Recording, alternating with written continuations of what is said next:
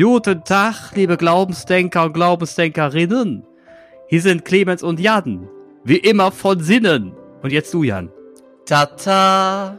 Ja, geht doch. Hör mal. Geht doch. Ich habe innerlich gerade auch eine Handvoll Konfetti geworfen. Ne?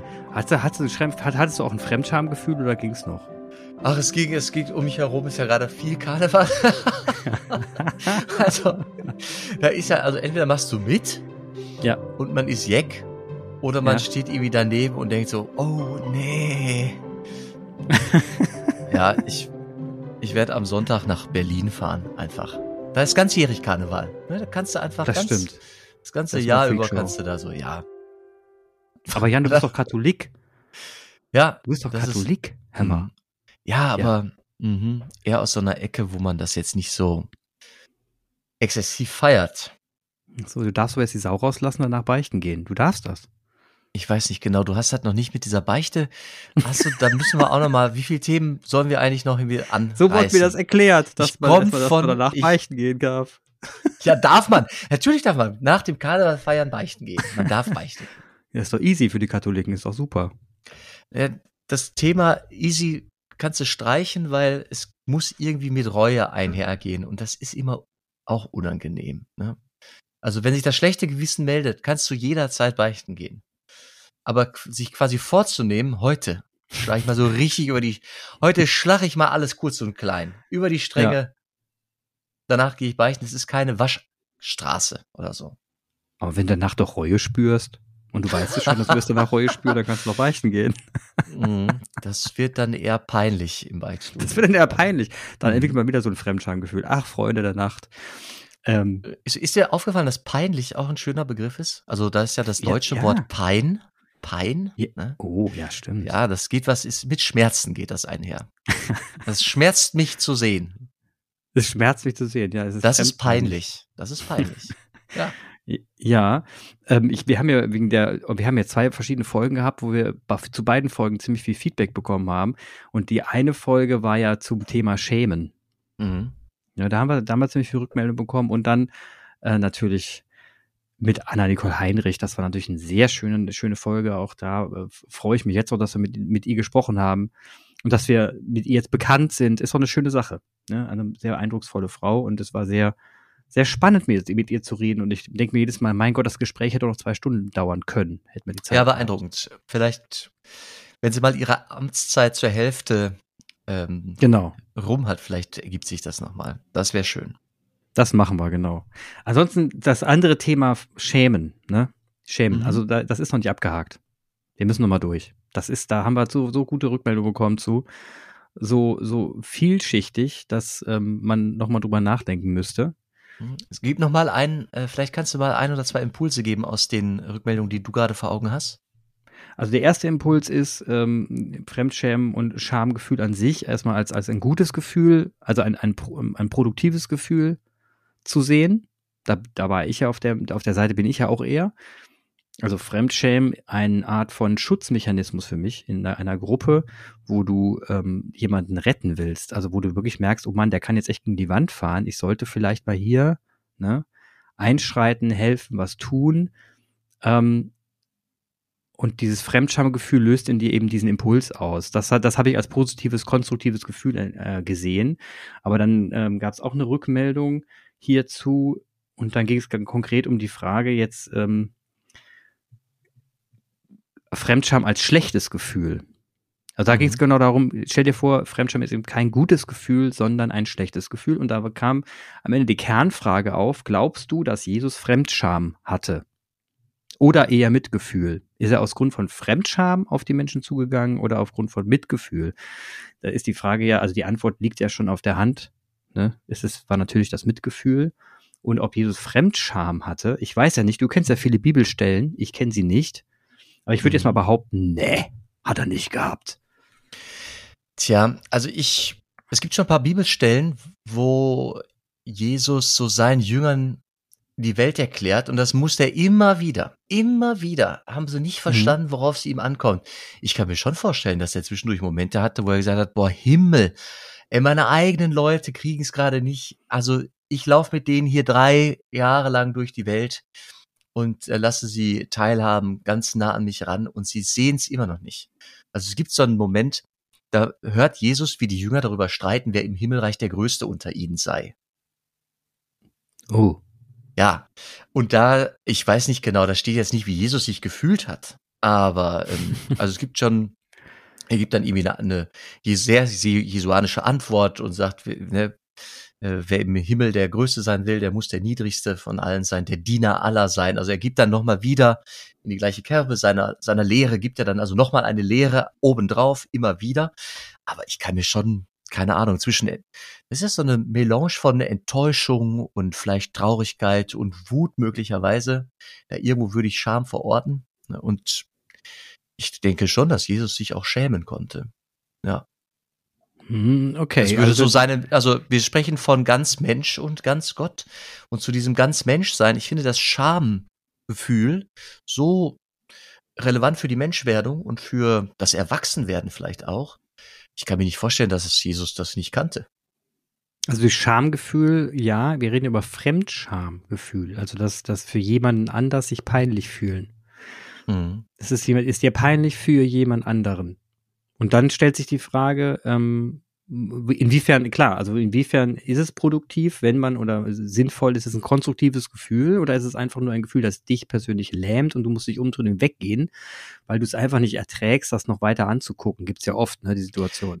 Also wir, ich, ich bin davon überzeugt, es gibt beides. Also Scham kann, kann blockieren und mhm. lähmen und kann aber, und das war ja mein Punkt vom letzten Mal, etwas äh, sein, was ganz zu mir gehört, was ich erstmal nicht abwerten, negativ per se negativ äh, bewerten ja. muss, weil es auch ein Hinweis ist auf innere Haltungen, auf Werte. Ähm, und Scham schützt auch meine Intimität beispielsweise. Also es hat auch einen Schutzfaktor mhm. und gehört damit auch zu den zu so einer Wachstumskraft. Ähm. Also ich weiß, okay, dafür schäme ich mich, dann weiß ich, wohin ich nicht wachsen will, sondern dann habe ich eine, ein Hinweisschild, wohin ich besser wachsen will, mich besser entwickeln will. Mhm. Also es hat was Konstruktives. Es hat beides, was Destruktives und was Konstruktives, würde ich sagen. Die Scham allgemein. Wir kamen ja beim letzten Mal nicht nur auf Fremdscham, sondern wir kamen von Scham allgemein. Ja, ja, genau. Mein Punkt war, genau. das nicht über Bord zu werfen und hm, alles zu fliehen und die Scham zu, zu fürchten, sondern die mhm. Scham erstmal zu, äh, zu anzunehmen, ak zu akzeptieren und zu fragen, okay, was ist das hier für, ein, für eine Aussage, für einen Hinweis, für ein hm, Zeichen meiner Menschlichkeit? Du hast ja jetzt irgendwie Aus, auch Ausbildung gemacht im, im, im Rahmen von Seelsorge und da geht es ja, wenn es um Seelsorge geht, ja auch um Psyche, ne? Gibt es da irgendwelche, also habt ihr da, seid ihr da Gefühlsmuster durchgegangen in der, in der Weiterbildung? Habt ihr darüber gesprochen, was für Gefühlsmuster es gibt und wie sich Menschen in diesen Mustern verhalten können? Gibt es sowas? In der pastoral-psychologischen Ausbildung kommen diese Themen vor. Ich würde dich gerne fragen, was du mit Mustern, mit Gefühlsmustern meinst. Gefühlskonzepte, also weiß ich nicht, also das, das Thema Konzept Charme, das ist ja ein, ein Gedankenkonstrukt. Wir nennen es ja so, es ist ja benannt. Dahinter stecken ja Emotionen, die ja verschiedene, wie du eben schon gesagt hast, aufdröselbar sind. Wut, ähm, Enttäuschung und was auch immer. Also das heißt, das Schamgefühl an sich ist erstmal ein Gedankenkonstrukt. Hinten, hinten dran stecken ein Haufen von Emotionen. Also redet man darüber und dröselt, dröselt man das auch auf? Also ich komme just gerade von einer Fortbildung, wo das Thema gewesen ist. Ich kann daraus zitieren ähm, von der GCL, dieser Gesellschaft christlichen Lebens, wo ich gerade fortgebildet werde zum zum geistlichen Begleiter. Und ein Angebot wurde uns gegeben zu unterscheiden, eine Anpassungsscham, dass ich mhm. Erwartungen nicht gerecht werde, also dass es Erwartungen gibt, dass ich mich ähm, so oder so verhalte, also einer Gruppe konform verhalte und dass ich den, dass ich denen nicht gerecht werde. Dann Fremdscham, es wird hier benannt, nicht als Fremdscham, sondern Gruppenscham, erstaunlicherweise. Würde ich zum Beispiel in Frage stellen, weil ich kann mich auch fremdschämen einer einzelnen Person äh, gegenüber und ich kann mit einer anderen Person mich schämen. Aber die Idee ist, dass in einer Gruppe jemand beschämt wird, ein Mobbingopfer, keine Ahnung, ein, ein mhm. Betroffener welcher Art auch immer, und ich mit dem mit schäme, weißt du, dass ich mich mit Ja, verstehe. Ja, ja. Dann ein, ein Schamgefühl, das ich empfinde, wenn ich habe ein inneres Bild von mir, ein Ideal-Ich, Und ständig scheitere ich an diesem Ideal. Das ist halt ein Ideal. Und das bin nicht ich, Mhm. sondern das ist ein Idealbild von mir. Und wenn ich an meinem eigenen Ideal scheitere, dass ich mich schäme, Mhm. ein Idealitätsscham, dann noch zwei weitere, einmal Kompetenzscham, dass ich irgendwie Fehler mache, dass ich zu einigen Dingen nicht fähig bin, zu denen ich vielleicht fähig sein sollte oder die ich gerne könnte. Und dann so ein, dieser Intimitätsscham, dass ich verletzt bin an Privatsphäre, an in meiner Intimität.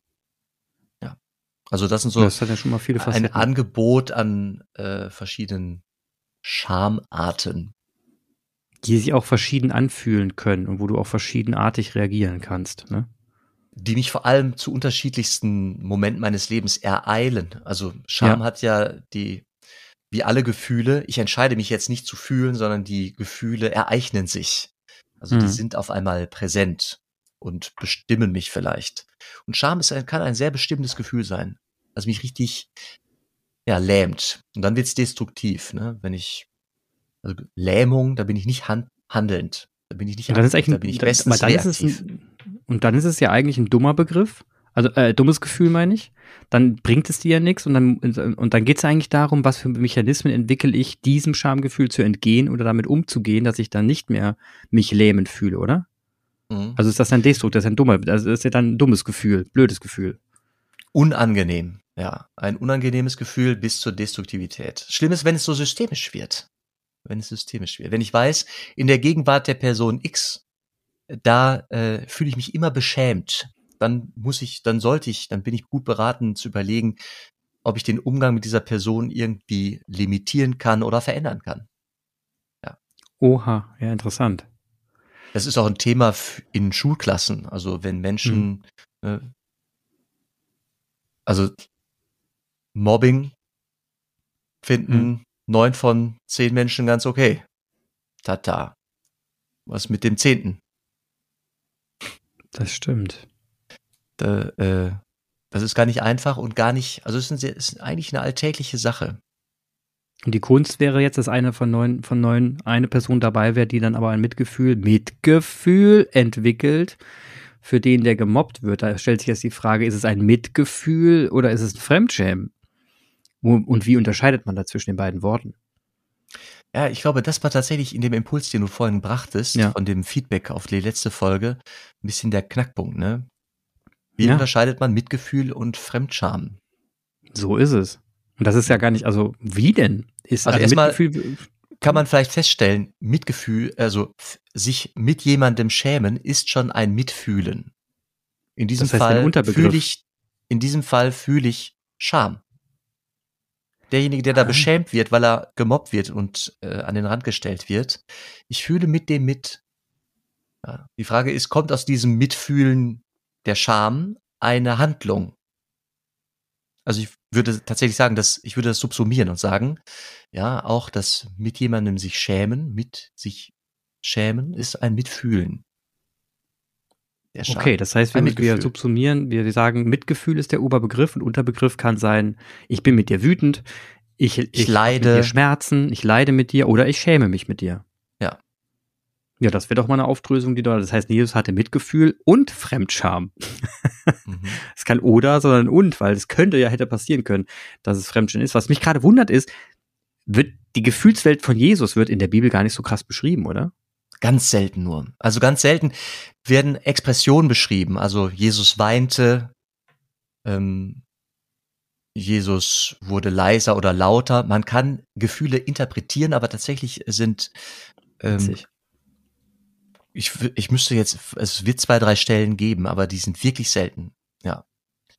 Nee, auch, die, Recht. auch die beschriebenen Expressionen, sie sind eher selten. Mhm. Hat einen Vorteil, das, das rede ich ja häufiger auch, die Bibel ist hochinterpretationswürdig. Und das hat einen Mhm. Vorteil, sie ist entsprechend für ganz viele Menschen in unterschiedlichsten Lebenssituationen ähm, eine Fläche, die, eine Kontaktfläche, die, äh, die, die mir etwas sagen kann, die Trost Mhm. spenden kann, die Hoffnung geben kann. Jetzt wollte ich, jetzt wollte ich noch über ein anderes Gefühl mit dir mal sprechen. Ich wollte, ich wollte ein Gefühl heute noch anreihen. Ist das okay? Äh, aber warte mal, ich wollte noch kurz zu dem, Okay. dass wenig über die Gefühle geschrieben wurde in der Bibel, Ja. die oft deskriptiv ist, beschreibend. Mhm. Ähm, ich finde, das ist sehr äh, normal, wenn wir auf unseren Alltag schauen. Wie oft sprechen wir über Gefühle?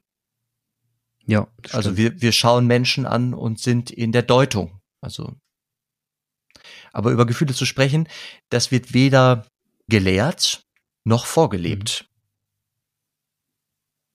Ja, es ist, ist schon was Wahres dran. Ja, stimmt, das ist was Wahres dran. Und wir Also sind viel Ge- schneller in der ja. Deutung von Handlungen Ja, als über die. Interpretation des darunterliegenden Gefühls. Das ist richtig. Wir fragen nach der Bedeutung. Was bedeutet dein Verhalten? Wir fragen nicht, worin gründet dein Verhalten? Also Mhm. sind eher schnell, was bedeutet das für mich? So werden auch, so wird auch Unterricht konzipiert, beispielsweise. Wir kommen ganz schnell zur Deutung. Und du meinst, man sollte mehr zur Emotion kommen?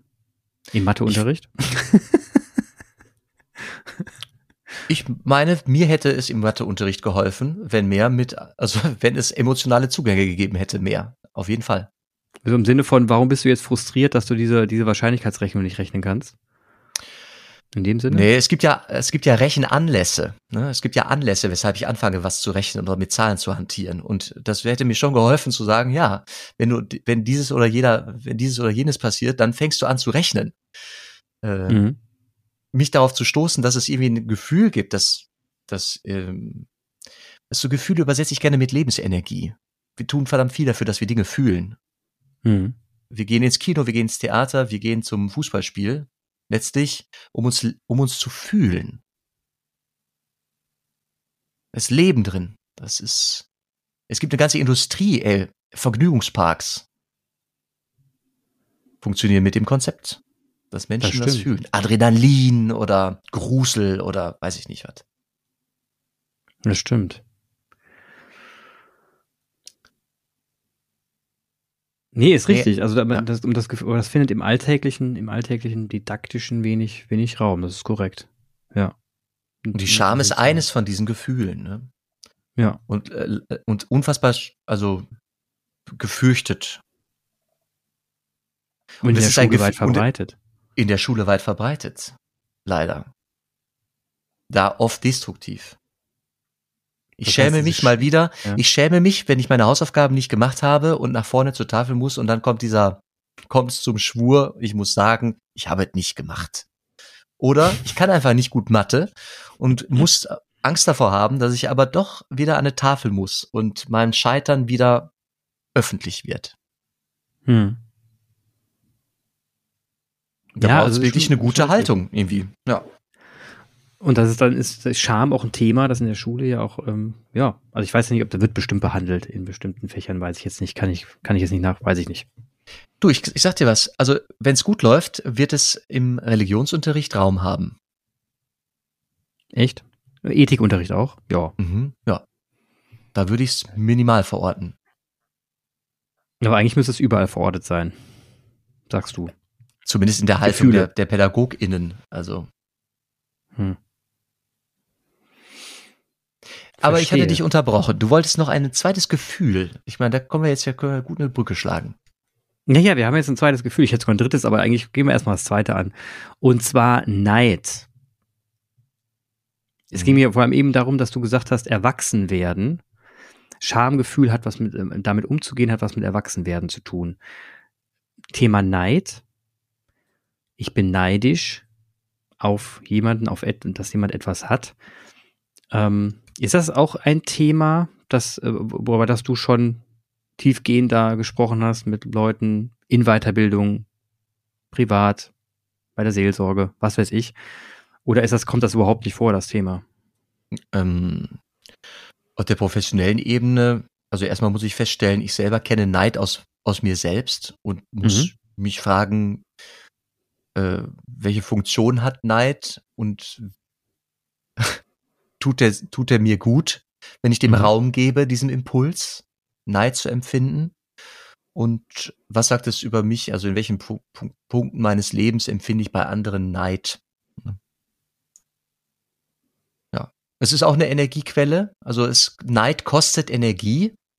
Es, erstmal nimmt es Energie. Das weist mhm. also darauf hin. Ich äh, arbeite mich dann ab an jemandem oder an, ja, in der Regel bin ich ja neidisch auf Menschen. Mhm. Und es kann mich also auch, kann mir ein Wegweiser sein. Auch Neid kann mir ein Wegweiser sein. Entweder entscheide ich, ich will das auch, wirklich, mhm. wirklich, und dann muss ich überlegen, was fehlt mir noch, dass ich das erhalte? Ist es mhm. Wissen? Ist es eine Ressource? Ist es, äh, keine Ahnung? Oder ähm, es ist ein Impuls, darüber nachzudenken, warum bin ich mit dem, was ich gerade habe, nicht zufrieden? Also, was könnte ich mit den Ressourcen, über die ich gerade verfüge, wie könnte ich die so verändern, dass ich ähm, nicht neidisch auf eine andere Person sein muss? Ja, genau. Ich, ich kann jetzt nur von mir erzählen. Also ich, ich, Neid kennt ja oh ja, natürlich, natürlich kenne ich auch Neid. Und Neid ist so ein, ein Gefühl, dass ich ja, dem ich so wenig Raum, wie es nur eben geht, gebe. Also mhm. Also es, es flammt vielleicht maximal mal in so einem, in einem Glimms. Also es kommt vielleicht kurz mal hoch und dann ist es schon wieder weg, weil ich es nicht zulasse, weil es ähm, für mich eine, ein, das ist wirklich für mich ein Gefühl, dass das in, finde ich extrem destruktiv ist. In jeglicher ja. Hinsicht. Also, wenn du neidisch auf etwas bist oder auf jemanden bist, bedeutet das im Umkehrschluss, du willst dich dorthin entwickeln, wo die andere Person ist. Das heißt, es geht erstmal dahin, dass du alles um dich herum eventuell in Frage stellst und oder zerstörst, damit du dorthin kommst, wo die andere Person auch ist. Es nachbaust, es nachmachst, ähm, es nachkaufst und so weiter.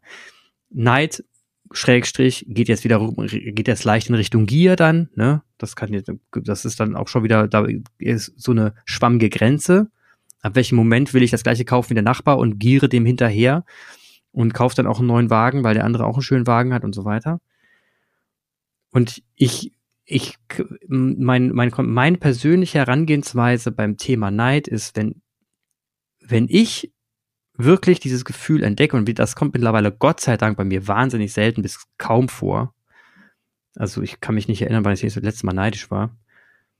Aber wenn es denn ist, dann habe ich mich hinterfragt, war erstmal, warum bin ich jetzt neidisch? Ist klar. Was macht mich gerade neidisch? Was ist meine Lebenssituation, in der ich gerade mich befinde, warum ich neidisch bin? Und wenn ich neidisch bin und meine Lebenssituation nicht mag, wenn das so ist, was stelle ich denn in Frage? Mhm. Was ist denn so schlecht in meinem Leben? Und dann guckt man sich dein Leben an, sagt, ja, wolltest du das so? Dann, dann musst du, meistens sagst du dann, ja, das wollte ich. Die Entscheidung, die ich so und so getroffen habe, wolltest du die so? Ja, die wollte ich eigentlich auch. Ja, und die Entscheidung, die du hier getroffen hast, wolltest du die nicht auch? Ja, die wollte ich eigentlich auch so. Und dann, wenn du dann plötzlich feststellst, dass das Leben, das für das du dich entschieden hast, weil du dich ja dafür entschieden hast, ähm, so ist, wie es ist, weil du bestimmte Dinge, sagen wir mal als Beispiel, das ist jetzt nicht ich, sondern kann jede Person sein, ähm, du hast dich entschieden zu sagen, weiß ich nicht, ich will kein Abitur machen, mal als Beispiel. Und dann sagst du, ich will mittlere Reife machen, weil ich habe keinen Bock mehr, bin 16 Jahre alt und die zwei Jahre gehen mir auf den Keks, Schule ist kacke, ich will jetzt was, ich will jetzt einfach mal arbeiten.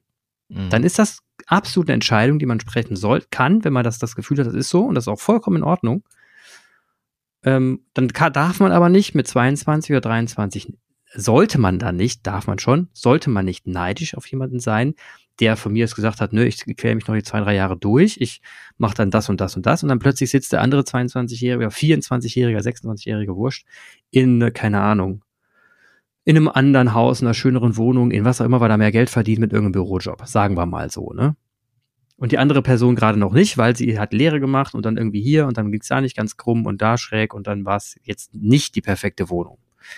Also ich finde, dann, dann, dann den Neid auszupacken, ist ja wirklich das in Frage stellen seiner eigenen Entscheidung, seiner eigenen Kompetenz und verschiebt dir den Ärger, weil Neid ist eine Art Ärger, auf die gegenüber, die Person, die ich beneide.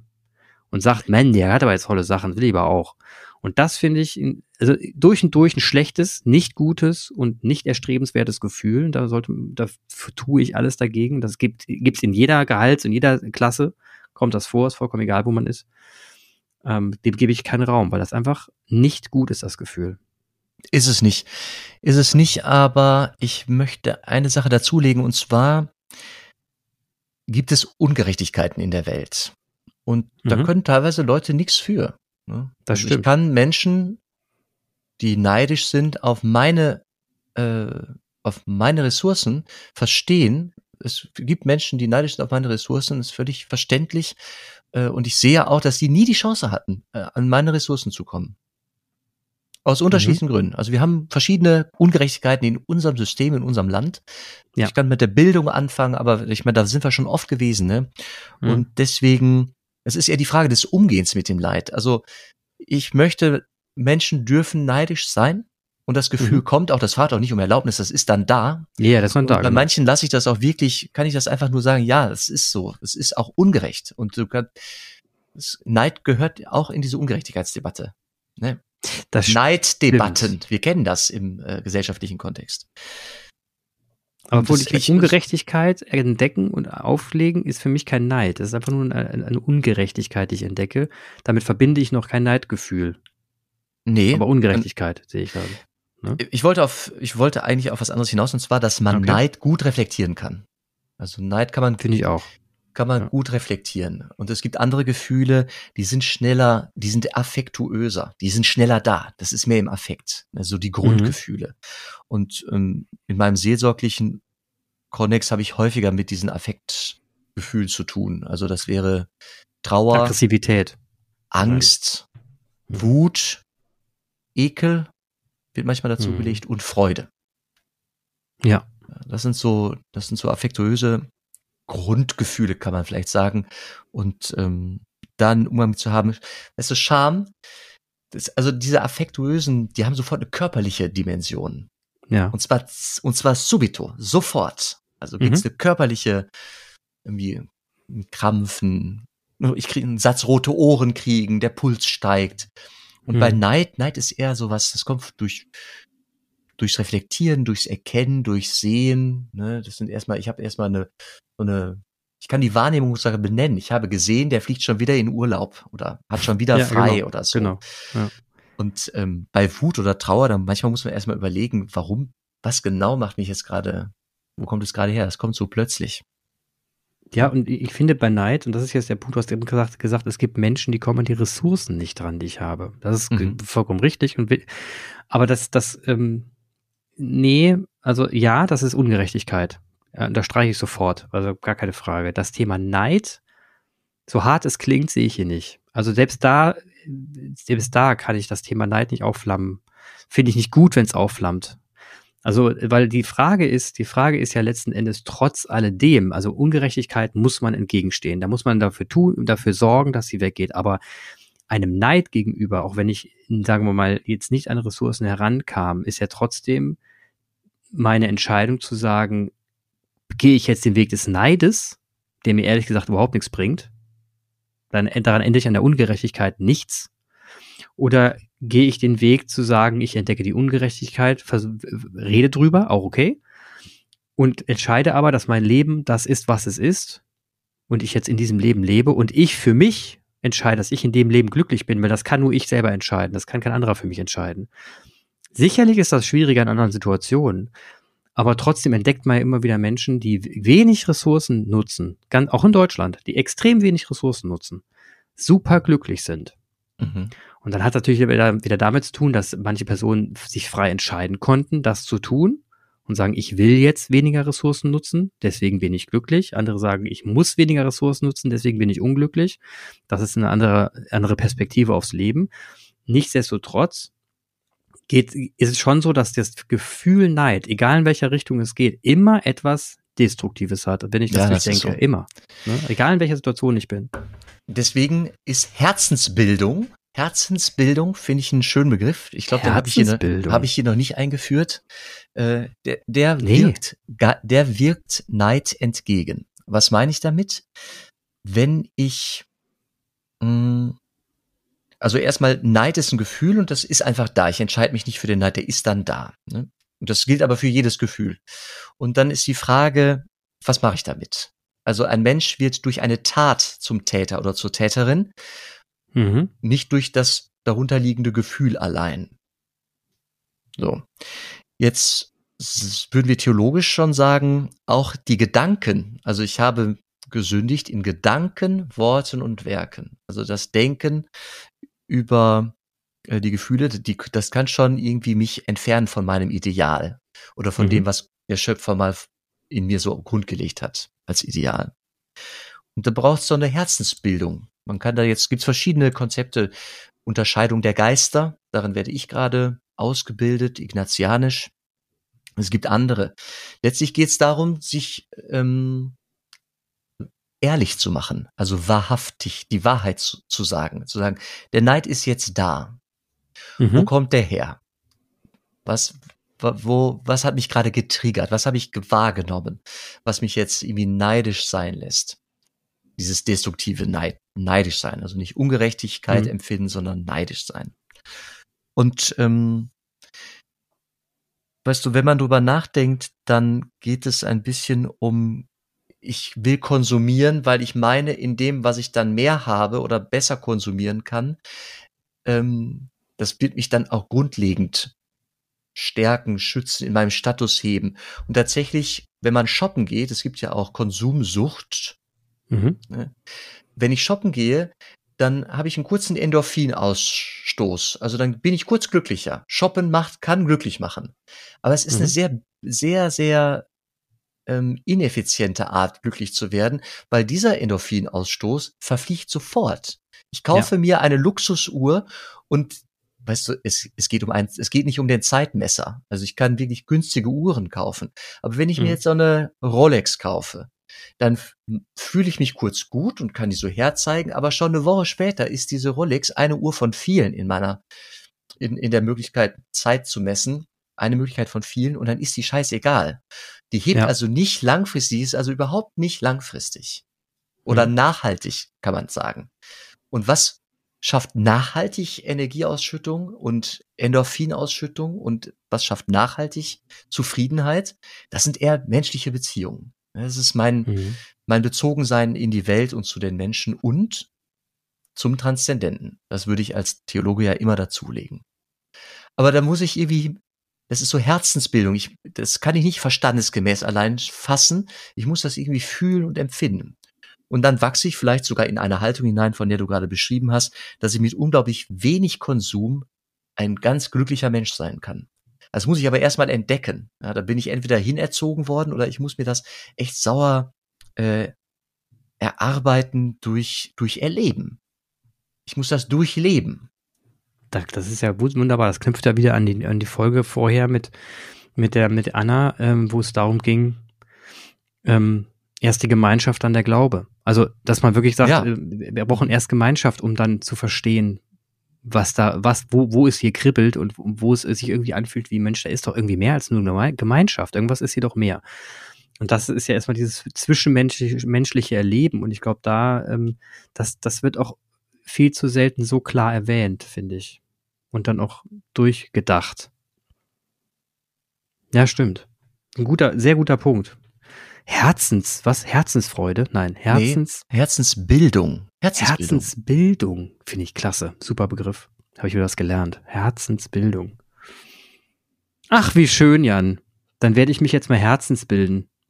Außerdem, das, das Wochenende startet jetzt, da kann man sich gut Herzensbilden. Es ist Karneval.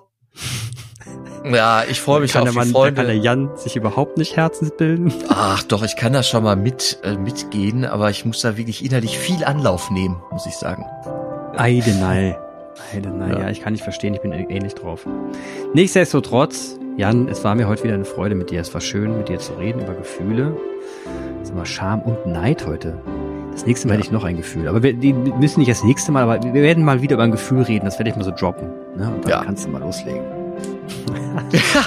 ja. Bin mal gespannt. Ich, Drop. Ja, du bist immer eine Überraschung wert. Auf jeden Fall. Hat mich sehr Herrlich. gefreut, Clemens. Helau, Rumskede und Alav oder was man alles, was sagt man in, was alle man in Saarland? Alle hopp, sagen Im wir hier. Im Ernst? Im Ernst? Im, er, Im Ernst. alle hopp. Sagen im Ernst. Wir sagen im Ernst alle hopp. Ja. dann alle hopp. alle hopp. Bis dann. Tschüss. Liebe Glaubensdenkerinnen und Glaubensdenker, es freut uns natürlich sehr, dass ihr wieder bei diesem Gespräch dabei wart. Übrigens, jede neue Folge kündigen wir über unseren Instagram-Kanal an oder über Facebook. Einfach in den Suchschlitz Glaubensdenker eingeben und auf Folgen drücken. Schreibt uns auch gerne an. glaubensdenker at gmail.com per E-Mail oder einfach über den genannten Instagram-Kanal. Eine Bewertung über die üblichen Podcast-Kanäle schätzen wir auch sehr. Wenn ihr jetzt noch nicht müde seid, wären wir für eine Weiterempfehlung sehr dankbar. Redet mit euren Freunden, Bekannten und vielleicht trauen sich ja auch die ein oder anderen ArbeitskollegInnen mal reinzuhören. Ansonsten, wir freuen uns auf euch. Bis zum nächsten Mal.